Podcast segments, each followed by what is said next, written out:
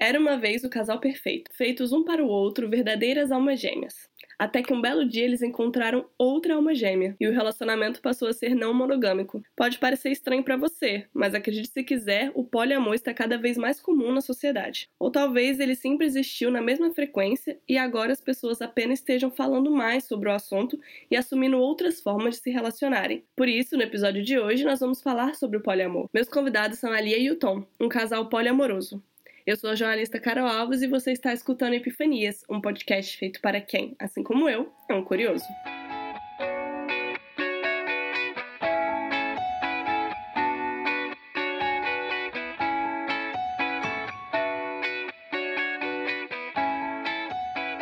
Oi, curiosos! Bem-vindos ao episódio extra da segunda temporada. Eu resolvi fazer essa surpresa para vocês e aproveitar o clima de Dia dos Namorados para falar sobre relacionamentos. Mas como vocês sabem, é que eu gosto de trazer temas pouco explorados, temas diferentes. Por isso, hoje a gente vai falar sobre poliamor. E quem vai falar comigo é o Tom e a Lil do Poliamando. Oi, gente, obrigada por estar aqui conversando comigo. Oi. Olá, tudo bom? tudo bem, vocês? Tudo certinho por aqui. Eu podia estar melhor, né? Eu acredito que você aí está numa situação bem mais tranquila. Aqui a gente está numa situação ainda muito. Enfim, mas é isso, né? Infelizmente aqui eu tô. É, enfim, né? Vamos falar de coisa boa. Vamos, vamos falar de coisa boa que é melhor. Bom, eu acho que a primeira pergunta não pode ser outra, né? Gente, o que, que seria um relacionamento poliamoroso? Então, o relacionamento poliamoroso é uma relação, na verdade, que permite que você tenha várias, tipo, vários namoros ou relacionamentos, como casamento, por exemplo. É, não é uma relação fechada, monogâmica, é uma relação que você pode ter, sei lá, um namorado, uma namorada, ou ser casado com duas pessoas e é uma relação realmente não é aberta. Assim, é aberta, mas é porque o conceito de relação aberta é diferente, né, Tom? É, na verdade, talvez para a gente falar do poliamor propriamente dito, a gente tem que subir um pouquinho. Explicar as diferenças, uh, na exato, verdade, né? A gente tem que Isso. subir um pouquinho a coisa para partir da não monogamia em si. Isso. Porque o poliamor, ele é um dos braços da não monogamia. Então, quando a gente fala de não monogamia, a gente está falando de uma ideologia onde acreditamos que é possível você gostar de mais de uma pessoa ao mesmo tempo e estabelecer relacionamento com mais de uma pessoa ao mesmo tempo, seja a nível afetivo, seja a nível sexual. É, porque justamente tem o sentimento, né? É, um, é uma relação que tem o sentimento envolvido, né? Então, realmente é um compromisso, não é algo solto, algo só de curtição, aventura, coisas do tipo. Entendi, mas então quando você se envolve com outra pessoa, é tipo um de vocês ou são os dois? Tipo, tem alguma regra? A gente tem acordos, né? É, uma, uma, coisa, uma coisa que a gente bate muito no nosso, no nosso Instagram é exatamente essa questão de que a base de todo, todo relacionamento não monogâmico uh, seja o poliamor, seja uma relação aberta, uh, seja qual for, são os acordos entre os envolvidos. No caso, uh, eu e a Lil, nós temos os nossos próprios acordos, mas é, cada grupo relacional, por assim dizer, é livre para formar os seus acordos de, de forma que todos se, se sintam beneficiados e estejam satisfeitos. Então, no caso, no nosso caso, é, nós temos o seguinte acordo. O Tom, ele realmente não tem assim, interesse em ter relações, independente da, da relação comigo ou uma relação comigo e mais alguém. No meu caso, eu sou mais, digamos assim, eu posso ter uma relação, não é, não é que poder, não é bem poder, mas assim, eu me sinto livre para ter realmente uma relação independente dele, mas eu hoje dou preferência a ter uma relação junto com ele, né? De construir realmente uma relação junto com ele. Mas a gente tem esse acordo, assim, de se eu quiser ter, sei lá, uma namorada ou um namorado, eu posso ter. E ele, no caso, é mais fechado em relação a essa questão de ter uma relação junto comigo, né? Ele fica mais à vontade, digamos assim. É, então, peraí, deixa eu ver se eu entendi. Então, é, Lio, geralmente você tem outros relacionamentos, tipo, você tem o Tom e pode ter outro relacionamento. Isso. Ah, tá. Mas vocês já tiveram algum, tipo, vocês três? Já, sim, sim. já. Tivemos alguns. É, é como é como a Leo estava explicando. No nosso segundo nosso acordo, eu prefiro não é que não é que isso seja uma coisa amarrada. Uhum. Ambos somos livres para termos relações paralelas que não envolvam o outro. Mas nós temos é, nós preferenciamos que quando acontece de que é, os dois têm uma relação com a mesma pessoa.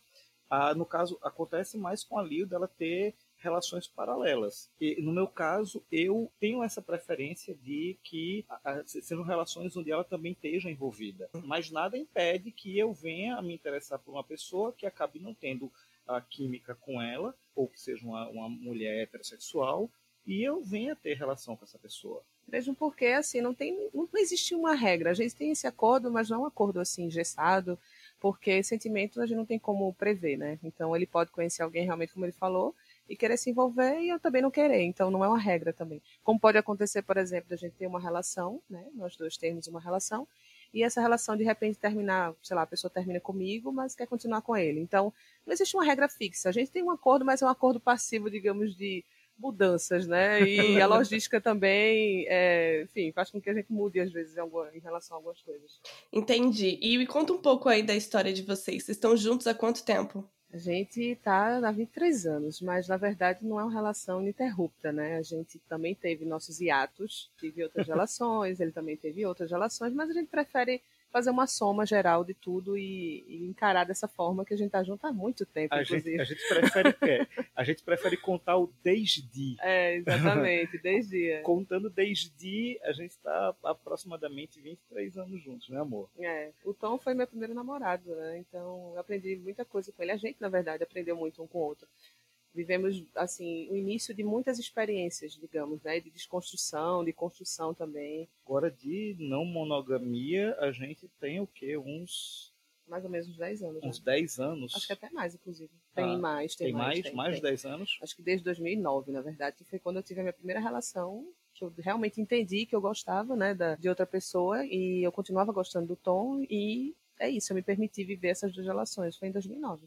E como é que foi? Tipo, você percebeu que você gostava dessa pessoa e, e como é que foi para você descobrir, assim, e achar esse acordo entre vocês? É, então, foi bem complicado no começo, né? Como tudo que envolve sentimento, relacionamento é complicado quando a gente vai desconstruir todo um, um uma situação social, né? Porque a monogamia é muito é pregada de uma forma muito não, porque é o certo, né? Então, quando eu me vi realmente gostando, né? Eu comecei a me envolver com alguém e quando eu vi realmente que eu estava tendo um sentimento por essa pessoa, eu cheguei para ele e disse: "Olha, tô tô sentindo isso aqui, mas isso aqui não impede do que eu sinto por você. Então, o que é que a gente vai fazer com essa informação, né? Eu queria muito viver essa história, mas eu não quero deixar você. Então, ele foi muito no momento ele foi muito maduro em relação a isso, ele abriu muito a mente dele e disse: não, se você se você acha que essa relação não vai é, interferir na nossa, então viva, mas desde que ela não interfira na nossa. E aí a gente começou todo um processo de desconstrução, de procurar ler sobre o assunto, entender como é que funcionava isso, essa questão de gostar de duas pessoas, porque a gente cresce, na verdade, com aquela ideia de, ah, se você gosta de outra pessoa é porque a anterior, a que você tá, já não, não mexe com você. Isso é a coisa mais errada, assim, que, que eu posso dizer, digamos, que eu escutei em relação a, a sentimento. Você pode sim gostar de duas pessoas ao mesmo tempo. É, é, é engraçado porque quando a gente, quando isso aconteceu com a gente, nós não fazíamos ideia do que estava acontecendo. Foi muito um insight mesmo. É, de, sem contar que tem muito tempo, né? Então pois imagina, é. se hoje ainda é um, um assunto que todo mundo meio que, nossa, é um espanto e tal. Imagina daqui o que há 11 anos atrás? Pois é. É, 11 anos atrás. Ah, foi meio que um insight, quando ela chegou para mim e disse, ó, tá acontecendo isso comigo, eu não quero te perder, mas eu também queria viver isso. E deu esse estalo de, de, de, de, de tentar seguir por esse caminho, tanto que depois disso a gente foi tentar entender o que estava acontecendo, foi tentar ver se havia outras pessoas que viviam algo parecido, foi quando a gente descobriu que existia um movimento ideológico que um, um pouco um pouco uh, pouco difundido afinal de contas como a Leo acabou de dizer a gente tem um aparato cultural muito forte da, da monogamia na nossa sociedade. A gente tem esse peso de que se você passa a gostar de alguém é obrigado a deixar de gostar de outra pessoa. Uh, essa coisa de você botar na balança sentimental ou sacrificar uma relação no altar do amor e a gente acaba descobrindo que a coisa não é bem assim, que é, uh, que é possível sim, tanto que a gente já teve, já tivemos diversas, diversos relacionamentos, a gente não fala nem questão de, de algo casual, a gente fala de relacionamento mesmo, uh, onde houveram construções, onde houveram aprendizados, onde houve crescimento e por aí vai. Agora, é lógico que não foi esse caminho tão feliz assim, né? Tivemos frustrações, a gente brigou muito, a gente se separou na época, é, foi doloroso em alguns momentos, porque imagina você, né? Você gostar de duas pessoas, você querer estar com as duas e querer que todo mundo fique bem o tempo todo. Então, muitas vezes eu realmente me vi num fogo cruzado, sabe? Cada um de um lado, eu no meio, e eu querendo entender também o que estava acontecendo comigo, porque é um processo de muita desconstrução, porque é isso, né? A gente, socialmente falando, vem com essa, essas palavrinhas feitas, essas frases feitas, né, de monogamia, porque é o certo, isso, aquilo, outro. E não era uma parada que eu podia chegar, por exemplo, para minha família e dizer assim, ah, vamos conversar, me ajuda aí, eu tô passando por isso, e aí me diz aí, nem todos os amigos eu podia também chegar e trocar uma ideia, então foi, assim, foi um caminho bem complicado também. Foi só paz e amor, digamos assim. E essa primeira relação de vocês foi realmente só só você se envolveu, Liu? Nesse caso só. A princípio eu só eu me envolvi mesmo. E como é que foi quando foi a primeira relação assim que os dois se envolveram? Como foi? Foi um pouco mais fácil do que só um dos dois? Eu diria que não é, não é que é fácil ou difícil, é diferente, é bem diferente, porque digamos que o Tom estava mais acostumado a me ver nessas situações, né? E aí quando a gente realmente começou a ter uma relação com uma pessoa, eu tive crise de ciúmes, eu tive questões de segurança, é uma coisa que a gente conversava muito, ah, é porque é uma outra mulher, né? No caso, era uma outra mulher. É, seria diferente, por exemplo, no caso do Tonton, ele não é bissexual, então as relações não são com mulheres. Mas, por exemplo, se fosse um cara, né? Aí seria aquela coisa da comparação de um, um outro homem.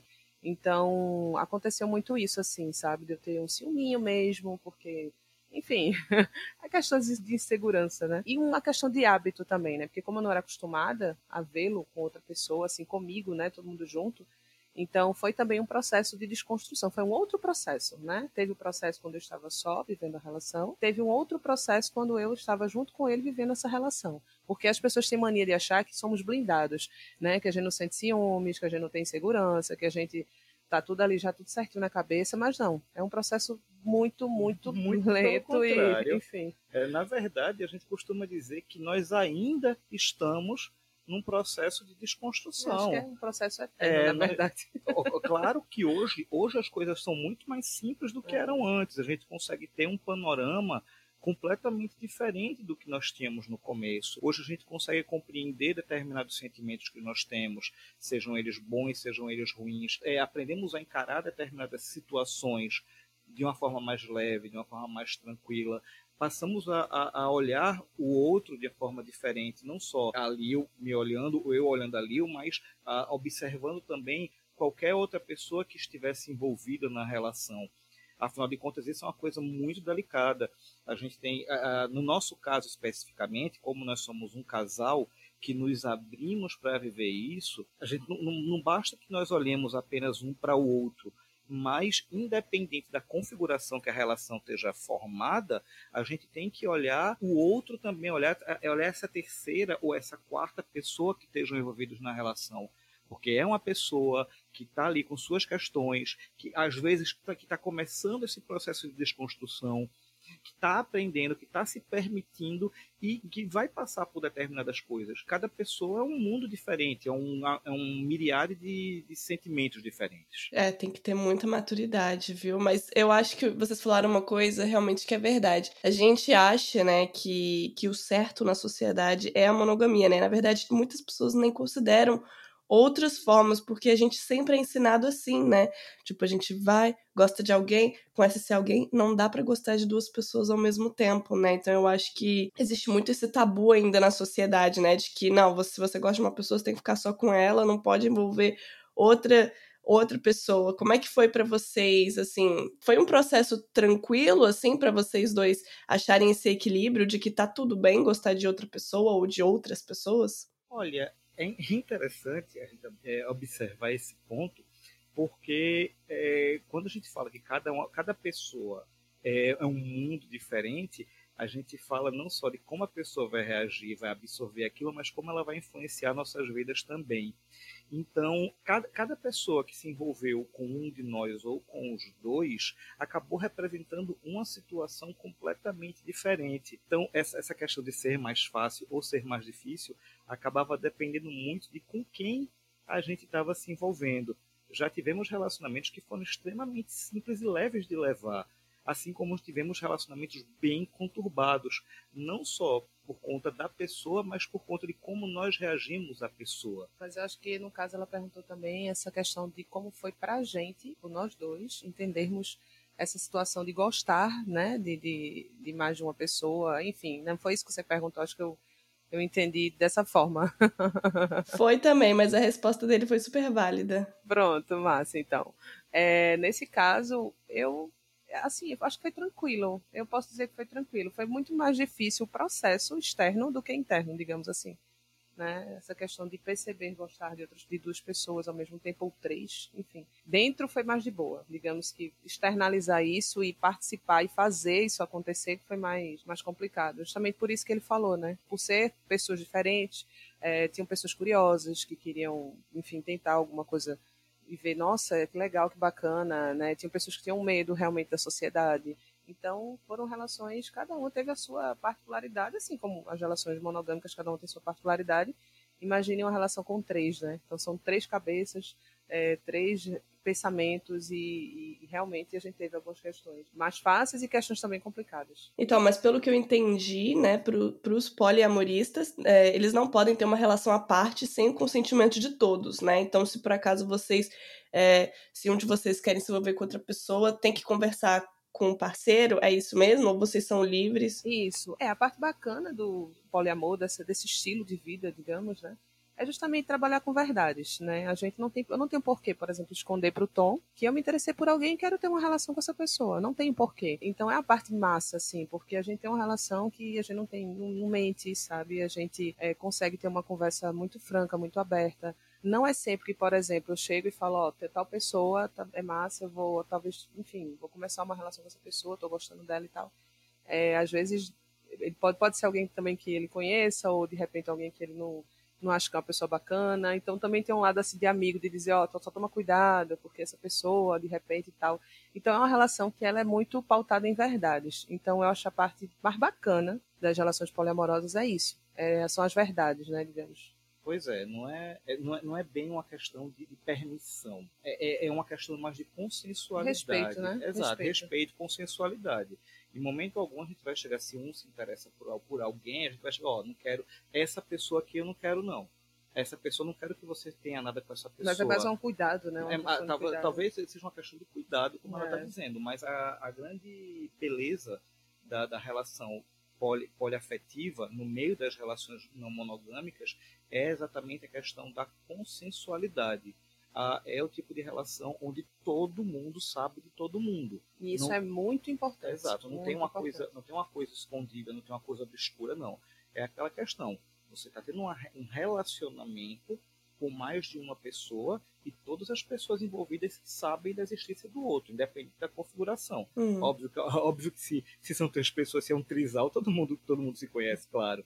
Uhum. Mas quando são relações paralelas, um sabe, ó, está acontecendo isso, isso e isso.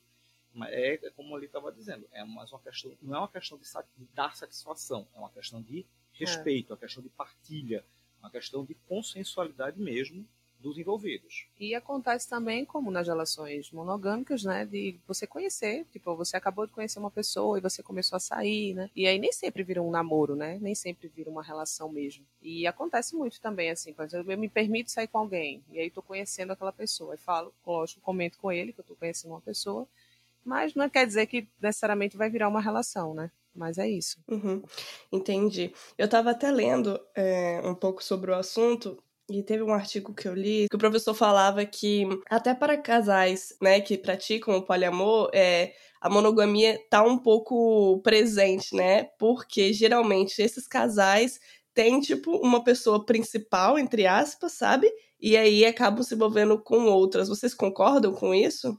Olha, é, é, uma coisa, é uma coisa bem delicada e muito relativa. Como a Leo falou um pouco antes, não há uma regra estabelecida nesse tipo de relação. Então a coisa vai acabar muito seguindo de acordo com as pessoas que estão envolvidas. No nosso caso especificamente, nós de fato temos uma longa estrada, que é, é algo que acaba até às vezes intimidando pessoas que se envolvem conosco. Porém, nós tentamos ao menos ter o cuidado de haver uma quebra de hierarquia. A gente, é, a gente sempre tenta fazer com que as pessoas que se envolvam conosco, é, nem sempre conseguimos, mas ao menos tentamos, fazer com que as pessoas que se envolvem conosco, elas tenham, elas sintam que fazem parte. Se sintam acolhidas, né? É, se sintam acolhidas, saber que fazem parte da relação e que elas são tão importantes hum. quanto os demais que estão envolvidos. Ah, ah, a gente começa a namorar uma menina, os dois juntos. A gente vai fazer o possível e o impossível para que essa menina ela se sinta tão importante para Liu como eu sou e se sinta tão importante para mim quanto a Liu é. É um cuidado que a gente tem mas de fato o que você falou é bem comum. Existe um problema muito grave de hierarquia. É, e inclusive, mas assim, eu faço muita questão que seja assim também. É, construções independentes, por exemplo, a gente está se relacionando com uma pessoa atualmente e eu acho muito importante, por exemplo, eu construir uma relação independente com ela, né? O Tom, o Tom também construiu uma relação independente com ela e os três construíram uma relação, claro. Porque é, às vezes é interessante, por exemplo, tá os três juntos, mas aí tem coisas, por exemplo, que para você conhecer melhor alguém, é interessante você também ter momentos a sós com a pessoa. Então é importante também essa construção individual. Individual não, né? Em par, uhum. no caso, né? Seria. É, mas, por exemplo, essa pessoa que está se relacionando com a gente, eu acho, acho bacana quando ela diz assim. É, eu sei que vocês têm um legado, né? Eu não vou, eu jamais vou me meter no meio disso, né? Então, e uma coisa que ela entende, respeita e acha massa, mas não, não traz isso como um empecilho né, para a relação, que é como o Tom falou, a gente realmente faz o possível e o impossível para acolher e para que essa pessoa realmente se sinta importante, porque independente de quantos anos a relação tenha, são relações e são importantes. Independente, pode ser um mês, duas semanas, um ano, dois anos, mas são relações que têm uma história, né, e tem um sentimento ali envolvido. É como a gente costuma dizer, né, numa relação a três, num trisal, que é o é o tipo de relação que a gente costuma ter com mais frequência, são, na verdade, quatro relações em uma. É a minha relação com a Lil, a relação da Lil com a outra pessoa, a relação da outra pessoa comigo e a relação de nós três juntos. Faltou a quinta, que é a relação de você com você. É, aí a quinta relação, que é a relação nossa com, é a relação que é muito do, importante, do inclusive. próprio, que é importantíssima, de fato. Entendi, é verdade. E para vocês, qual é a melhor parte, assim, do poliamor? Ai, a liberdade, amar, poder amar sem limites, compartilhar momentos e as situações com, com quem você ama, assim. Então acho que é tão libertador, sabe? É tão, é tão bom você não ficar poldado ali, achando que, ah, porque conheci uma pessoa massa, poxa, eu queria me aproximar dela e tal, então não posso porque eu não posso, né? Tipo, então acho que é para mim a parte mais bacana é a liberdade, é a tranquilidade, a liberdade, as verdades, digamos assim. Não são só flores, né? Tem as partes também, tem o ciúminho, tem as inseguranças, todas as questões. Mas é, eu acho incrível. Eu acho que é eu acho que todo mundo devia. Eu sou bem entusiasta né, desse estilo de vida para mim, é uma coisa que eu gosto muito nesse tipo de relação é como esse tipo de relação permite que você olhe para você mesmo. Porque, assim, uh, quando você vive uma relação monogâmica, uh, quando você está atrelado à filosofia da monogamia, sempre vai existir a, a coisa do medo de ser substituído. Você sempre vai ter aquela questão do ah não, eu vou dar o meu melhor, não pelo meu melhor, não porque a pessoa merece o meu melhor, mas muitas vezes você acaba dando o seu melhor para que a outra pessoa não ofereça algo melhor do que o que você dá e acabe tomando o seu lugar, que é um, é um medo que é, é, é um medo, medo muito perder, né? comum, né? é o medo de perder. Quando você, é, quando você abandona isso, na não monogamia, você passa a se enxergar como ser imperfeito. A partir do momento em que você está com alguém, que você sabe que essa pessoa está com você porque gosta de você, e que se aparecer outra pessoa na vida dessa pessoa, ela não vai deixar ela você. Né? Ela, ela, não vai deixar você, ela não vai descartar você, ela não vai substituir você por conta de ter encontrado uma pessoa melhor. Você passa a se enxergar como ser imperfeito. Você não, eu sou assim, eu tenho, eu tenho meus méritos, eu tenho meus defeitos e eu vou trabalhar as minhas melhoras por querer ser, me tornar melhor. Então, esse autoconhecimento que a não monogamia oferece, é para mim, é fascinante. E tem uma, uma, outra situação que eu acho muito massa também, é o fato de você se permitir, porque às vezes você está numa relação, sei lá, tem uma relação monogâmica de muitos anos, só são as duas pessoas, enfim. E quando você se permite adicionar pessoas à sua vida, você viver realmente relações, é justamente isso. Você começa a se olhar mais, sabe? Eu aprendi muitas coisas com as pessoas que já passaram na vida da gente, sabe? É, então, essa questão realmente de você se abrir para outras cabeças, para outros pensamentos, para outros sentimentos, você meio que se colocar à prova, uhum. sabe? De, em relação a várias situações. Eu acho que, que nem você falou, é, né? Tem tem cinco relações, né? Num, por exemplo, num trisal, né? Isso. A quinta é você com você mesmo, que eu acho que você tem que estar tá bem resolvido com você mesmo para conseguir lidar com essa situação, né? Inclusive, assim, não é porque, por exemplo, uma coisa, não sei se tu ia chegar nesse ponto, mas as pessoas acham que porque você é poliamorista, você tá sempre aberto a relações. Você sempre tá ali à disposição, você sempre quer, e não é assim. Às vezes acontece mesmo da gente não querer, eu, eu não querer estar com ninguém, enfim, fora o tom, também não querer ter uma relação comigo, com outra pessoa. Às vezes a gente tá num momento que a gente não quer mesmo, a gente quer ficar ali de boa e tá tudo certo, tá tudo bem, sabe? Uhum. Não é um padrão o fato de sermos poliamoristas termos pessoas é, na nossa vida, sabe? Exatamente. É um, um padrão, digamos assim. É um, é um estigma muito forte que a gente traz de tá de você, a pessoa por não ser não monogâmica, quem quem está ao redor crê que a pessoa está disponível o tempo todo. E é bem isso que ele falou. Já não é uma questão de ah não, não é ah já que eu posso eu vou cair na gandaia, vou sair pegando geral. Não, você simplesmente está aberto a viver outras relações. E é, é, é, caso essas relações venham a aparecer, caso venha a surgir alguém que gere um interesse em você, não é exatamente pelo fato de você poder fazer que você vai correr atrás, ah, eu quero, vou ficar com todo mundo. Mas aí pegar... às vezes a pessoa nem quer mesmo. Pois não é, é, nem tipo, não, eu tenho assim, ter a liberdade de sair, de fazer as coisas e tal. Mas às vezes a pessoa realmente não quer ter uma relação, ela quer estar de boa, quer estar tranquila lá, tá tudo certo, e é isso aí. Acho que rola muito o estereótipo, né, de que quem pratica o, o poliamor tá ali pronto, qualquer hora é hora, qualquer um é um, né? Muito! Muito! Nossa, isso parte muito da ignorância, digamos, das pessoas, né? As pessoas não entendem é como a gente falou no início, né? É, tem várias vertentes da não monogamia. Uma delas é o poliamor. Então você pode se enquadrar em qualquer uma outra. É, mas em relação ao poliamor, é algo que é construído, existe um sentimento, não é só uma, uma saidinha aqui, outra ali, que no outro dia nem sabe quem é a pessoa, nem deu um bom dia, nem, enfim, não constrói nada, sabe? Uhum. Não estou julgando, estou falando que para mim não funciona bem assim, Dani. Pois é, é, é, muito importante salientar essa questão, essa coisa do para mim é assim, porque a não monogamia é um movimento extremamente aberto que vai, vai lhe permitir diversos tipos de nuances diferentes, diversos tipos de percepções, vai permitir que você trabalhe isso de diversas formas possíveis. É como, é como você costuma. É, qualquer pesquisa que você faça em, em contas de Instagram, em comunidades, em grupos de discussão, você vai observar que vai, haverão desde as pessoas que estão ali simplesmente querendo viver a experiência há pessoas que levam isso para uma gama, para uma, para uma seara política, uma seara algo mais abrangente. Afinal de contas, quando você vai para uma questão histórica, você descobre que tudo não passa de construções sociais. Uhum. Tudo não passa de construções sociais, desde a da questão do casamento, a, a questão da, da, própria monogamia em si, a questão da influência do, do, do patriarcado em tudo isso. Então, isso, isso pode gerar a um, uma discussão imensa que pessoas que existem pessoas que vão abraçar esse tipo de discussão e vão brigar por, por conta da questão da quebra desse domínio patriarcal, uh, de toda essa questão estrutural. E vão haver pessoas que simplesmente vão estar ali querendo se abrir para viver o tipo, esse tipo e eu acho massa, inclusive, quando as pessoas se permitem mesmo. Por exemplo, a gente não seguiu desde o início é, no poliamor. A gente passeou também por outras vertentes da não monogamia, sabe?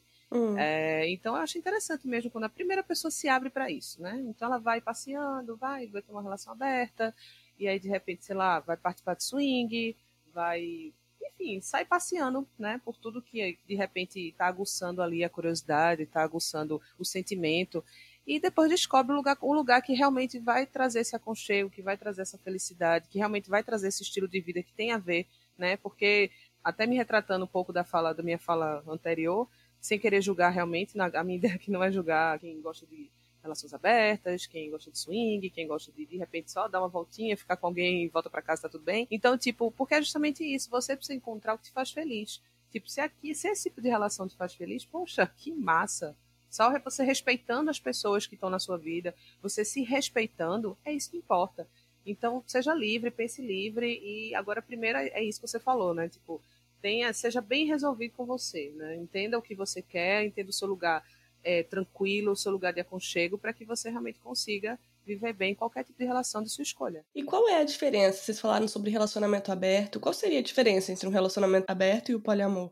É assim, é, é, é engraçado quando você tenta trabalhar com definições na não monogamia, porque como é tudo muito aberto e como é tudo muito experimental, como tudo vai de acordo com o que as pessoas estão vivendo, é, é complicado você criar, trabalhar com definições específicas.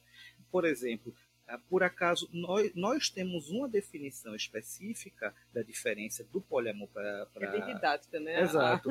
Gente, Na prática é um pouco. Nós assim. temos uma, uma, uma, definição que, é, que nós cremos como a, defini a diferença da relação aberta poliamor, mas eu já ouvi pessoas que vivem relações abertas contestarem isso e apresentarem pontos que valem a pena. Hum. Segundo a nossa compreensão, a, a relação aberta. Lembrando que essa compreensão, por isso que eu falei que é didática, é, são compreensões de, de explicação mesmo, de livros, de, de, uhum. a, de artigos, coisas assim. Pois é.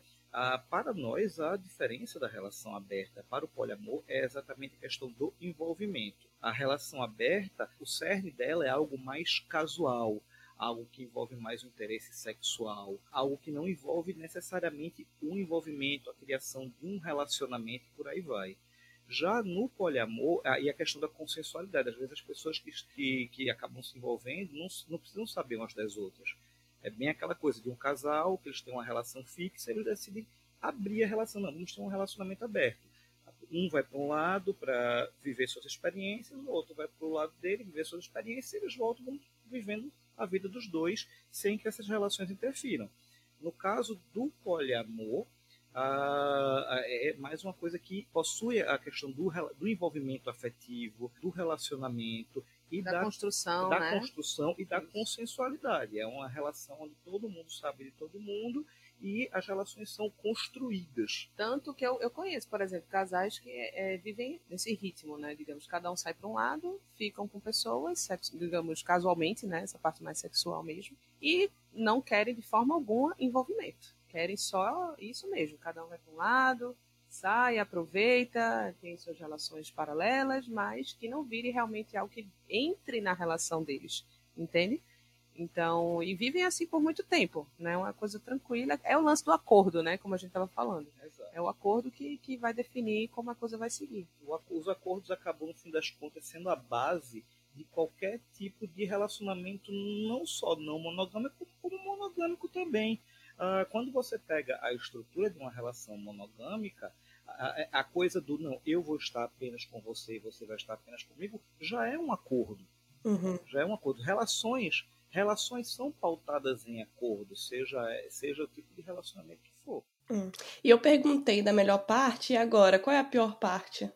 Ah, ah, olha, ó, ciúmes, eu posso dizer logo que é a pior, pior parte. Não sempre, né? Porque tem dia que você não tá, tem dia que você não tá afim, tem dia que você olha assim, ai, tô abusada, não quero. É, você vê ciúmes em tudo, você vê insegurança em tudo. Então, se tiver na TPM mesmo, a, impaciência fica muito, muito maior. Então, eu acho que ciúmes seria ciúmes e insegurança, essa coisa do, ah, ele tá saindo para fazer aquilo ali com aquela pessoa e, poxa, ele fazia isso comigo normalmente, é, tem todo esse lance do que tinha e agora é diferente porque tem uma outra pessoa, mas também precisa de atenção, precisa de carinho, precisa de cuidado. Então, para mim, é, é isso, assim, seria a parte mais difícil. E também essa questão de. São três cabeças dentro de uma relação. Então, às vezes a discussão nossa, fica uma doideira. Fica um fala uma coisa, outro fala outra, outra pessoa fala outra, e você, meu Deus do céu, e agora?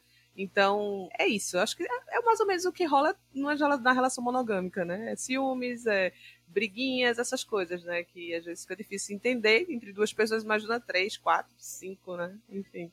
É, eu costumo dizer que uma relação a três, ela funciona basicamente como uma relação a dois. mas envolvendo uma terceira pessoa, ou seja, você vai ter três vezes o que você tem de bom e talvez três vezes o que você tem de ruim também. A questão do ciúme é sempre muito pontuada porque, segundo os padrões uh, que a monogamia estabelece, o ciúme é visto inclusive como uma virtude. Existem relações. Ah, a questão da prova de amor. Pois né? é, Nossa. existem questões. É, Isso é errado. Existem relações onde o ciúme é visto como uma prova de amor, que o ciúme é visto como um cuidado.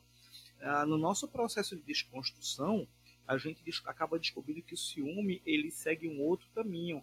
Na verdade, com todo esse tempo de desconstrução, eu posso falar com, com firmeza e clareza que o ciúme basicamente é pautado em dois aspectos distintos: o medo de perder e a posse é, é, é basicamente é o sentimento de posse e a insegurança. É. A insegurança que a pessoa vai ter. Aí você pergunta, ah, quer dizer que vocês não têm ciúme? Sim, nós temos ciúme, mas é um ciúme diferente. É algo que estaria mais próximo de uma invejinha, como a Liu acabou de dizer. De a pessoa está fazendo uma coisa com outra que talvez fosse uma coisa que você gostaria. Uhum. E tem muito essa coisa de você perceber o sentimento como seu. Tipo, ah, não, vamos dizer que a Liu saia com outra pessoa e eu acabei me sentindo incomodado porque talvez eu quisesse estar vivendo aquilo com a, com a Liu ou com a outra pessoa. Só que aí você, você para e analisa, não, isso é um sentimento meu. Por que é que eu estou sentindo isso? O que é que está me fazendo sentir isso? É você olhar para si. Ainda assim, nós temos o ciúme entre nós. É, é, é, até interessante pautar essa questão do ciúme, porque como nós somos um casal, é, a Lil é bissexual e eu sou heterossexual, e em, em, na grande maioria das pessoas com as quais nos relacionamos foram mulheres, sempre surgia aquela pergunta: ah, e quando acontecer com homem, como é que vai ser? Com mulher é muito fácil. Afinal de contas, você também gosta de mulher. E eu costumava sempre bater na tecla de que isso é, é algo que pesa apenas no início. Porque logo depois não faz diferença. Afinal de contas, primeiro você passa por esse preconceito, essa esse estigma da questão, da questão do gênero, da, da, comparação, de você olhar a pessoa se comparando. Mas quando isso passa, vai ser apenas mais uma pessoa que vai estar vivenciando situações dos quais você talvez gostaria. Então já aconteceu diversas vezes dali eu estar envolvida com outra mulher e eu senti ciúme porque eu queria está vivendo aquilo. Tanto que quando, quando, quando aconteceu ela se envolver com um homem, acabou sendo muito mais tranquilo do que a gente imaginava.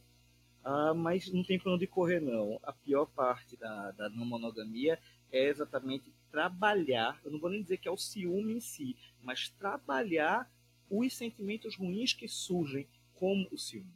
Uhum, entendi. E como é que vocês lidam com preconceito, hein? Porque eu sei que muitas pessoas acham que qualquer relacionamento fora da monogamia é suruba, né? A verdade. Pois é. Era isso que eu ia comentar também, né? Aproveitando que tu falou. É, eu ia dizer também que era a parte ruim, né? a questão do preconceito. Então, hoje eu tô um pouco mais assim, mais tranquila, né? Eu tô um pouco mais, me sinto um pouco mais livre mas eu não consigo ainda ficar à vontade, eu não consigo é, dialogar com, com, algumas pessoas a respeito disso. Muita gente não sabe, não faz ideia, ideia que a gente tem esse estilo de vida. Os amigos não, os amigos, a grande maioria sabem, é tudo de boa, tudo certo. Mas eu sou uma pessoa muito discreta, né? Eu tento ser muito discreta, só que às vezes eu canso, real, assim. É, às vezes cansa essa coisa do, ah, tem que, tem que estar escondido, tem que fazer as coisas preocupado, olhando para os lados. Já aconteceu de eu estar em ambientes, por exemplo, e achar que alguém ia chegar do nada e bater em mim porque eu estava fazendo alguma coisa, sabe? Então é muito forte isso, na verdade, é algo que pesa bastante.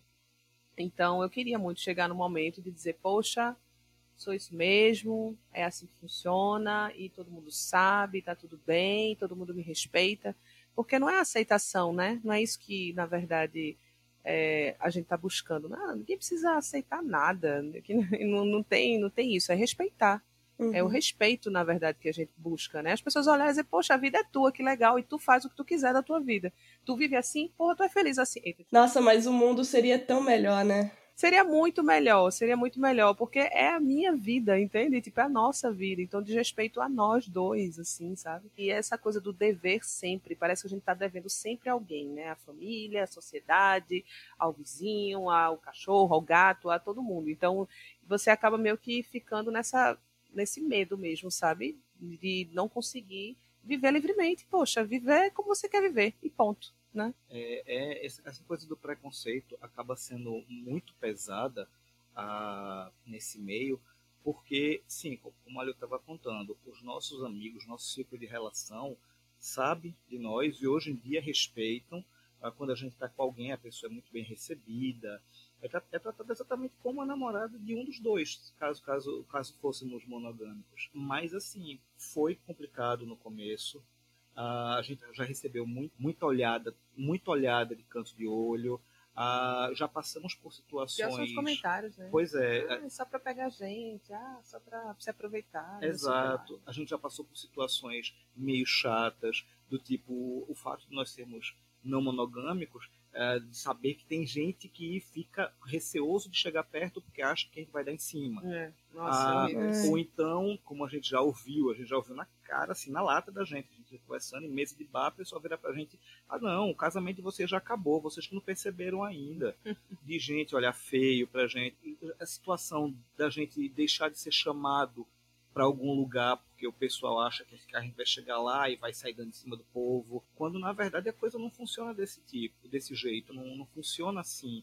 E isso acaba sendo muito triste, porque machuca, como a Leo estava dizendo, é nossa vida, a gente não quer, a gente não quer impor nada a ninguém. A gente não vai chegar na, na, com a faca no pescoço de alguém e diga, não, tem que ser assim, viva assim, a monogamia. A monogamia não funciona pra gente. Ela não funciona para nós dois. Se você é monogâmico, seja feliz. E você está feliz assim, ótimo. É como eu estava comentando, né? Você tem que encontrar o, o seu lugar realmente de, de acolhimento, o lugar que, que te faz feliz e viver da forma que você quiser, sabe? É, é, bem por aí, não tem, não tem muito segredo, não. Não tem muito segredo, não. É se permitir. Se permitir conhecer, na verdade, primeiro, né? Respeitar as diferenças também e viver da forma que você achar melhor, sem prejudicar ninguém, claro. Né? Uhum. Eu estava lendo que, na verdade, a não monogamia não é algo novo, né?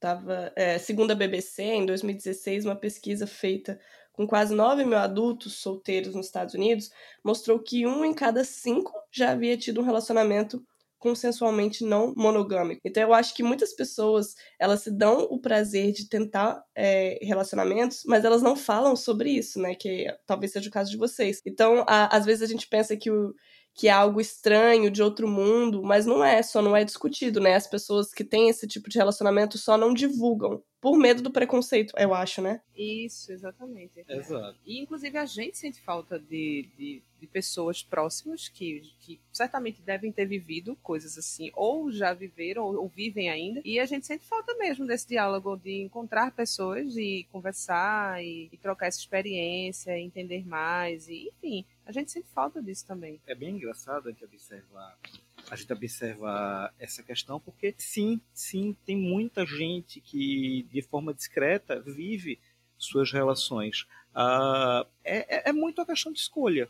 É muita questão de escolha de como você vai levar aquilo. Já tivemos relacionamentos dos quais a, a pessoa que estava envolvida conosco não estava nem aí para esconder deixava a coisa reganhada mesmo. Ah, quem quiser saber que saiba, não tem problema nenhum, quero mais é viver bem com vocês, quero mais que a gente curta a relação da gente. Assim como já tiveram pessoas que é, deixavam bem claro, ó, eu não por nada, não que eu deva a ninguém, mas eu sou uma pessoa discreta, quero viver assim, não devo nada a ninguém, quero continuar.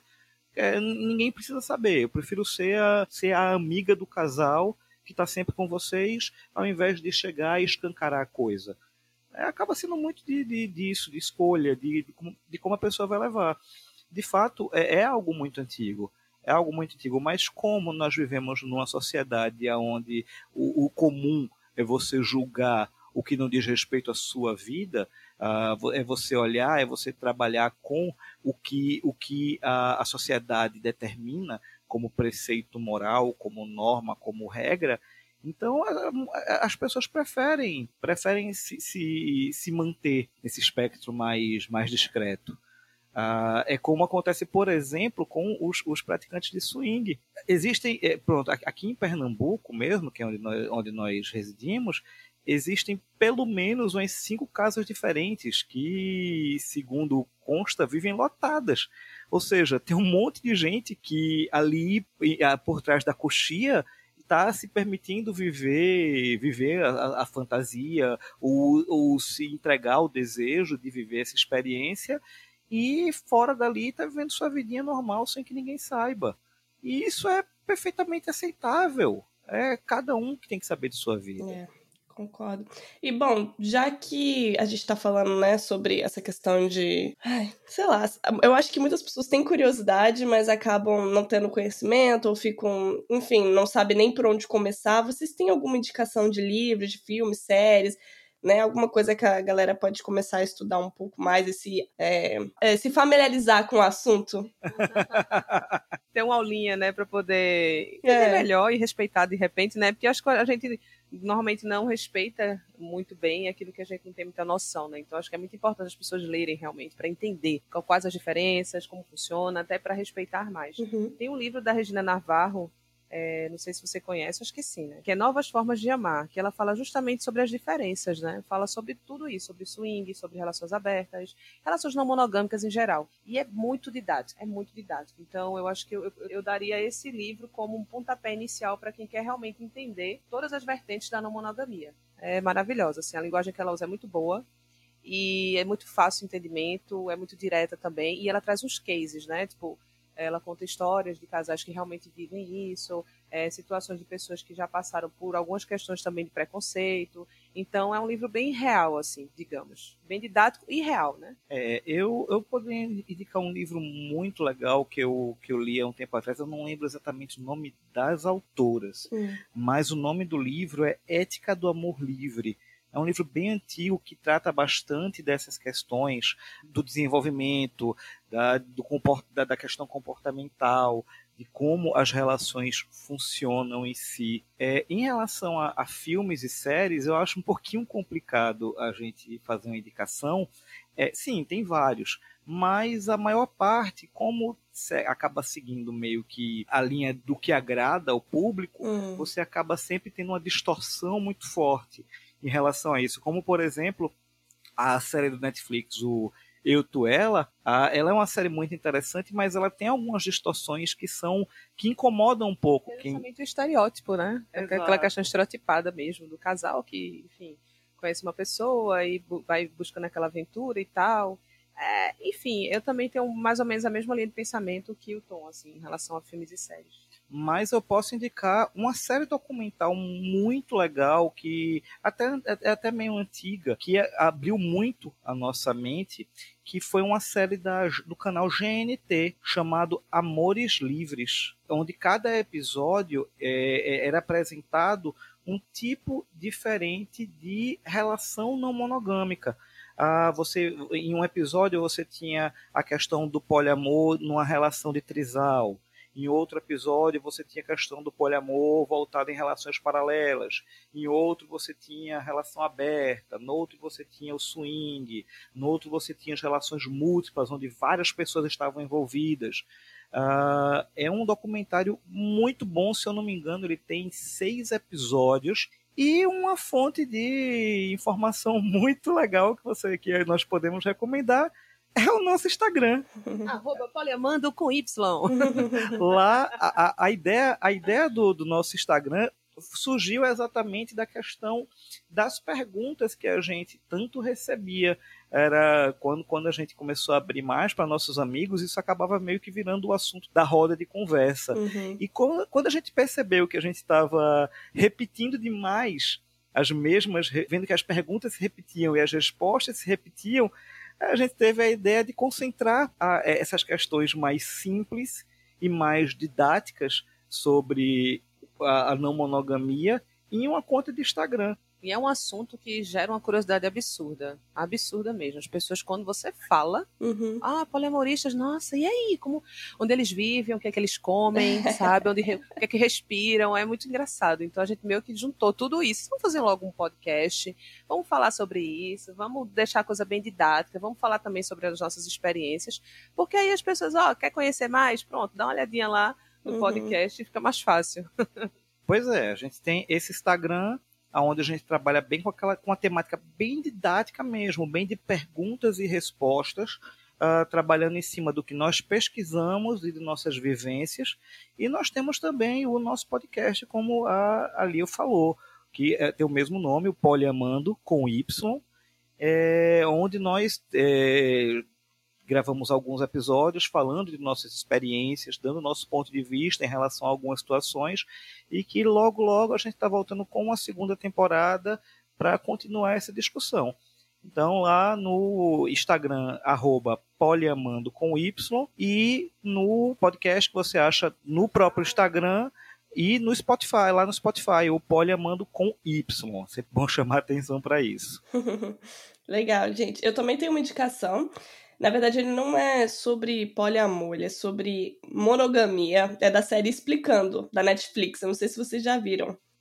muito boa, bom. muito boa, muito boa mesmo. É. A gente viu esse episódio. Nossa, Foi. esse episódio é muito bom, gente. E essa série é perfeita também, assim, muito interessante. É, é incrível, é incrível. E, enfim, eu não vou dar spoiler aqui, né? Porque senão vou- o, porque o episódio é pequeno, enfim. Mas é, é um episódio muito interessante porque ele explica o porquê da monogamia, né? Não ser natural e por que esse estilo de relacionamento ganhou força na nossa sociedade. Então é muito interessante. Vale a indicação. Ah, eu acabou, acabou de me ocorrer agora uma, uma indicação bem legal que eu posso fazer de um episódio específico. Eu não recordo exatamente o número do episódio de um podcast chamado Mamilos. Uhum. É um podcast encabeçado por mulheres aqui, aqui do Brasil. E eles têm um episódio sobre não monogamia, do qual eles tratam, no episódio, eles trazem alguns convidados para dar algumas declarações, e eles tratam desde a questão biológica, a questão antropológica e psicológica sobre a não monogamia em si. Então, eu indico, dá- vale a pena dar uma pesquisadazinha no episódio é, sobre não monogamia do Mamilos. Legal, eu adoro mamilos. É, Mamilos é bem bacana, é bem interessante. Traz vários assuntos, nossa, que você fica assim, né? Necessários. e tem um outro também que eu acabei escutando alguns episódios e eu curti bastante, que é Amores Plurais. É bem interessante. Também é um podcast e é bem interessante também como ela trata de forma bem natural sobre esses assuntos todos que a gente conversou aqui e mais alguns outros. Legal. Top.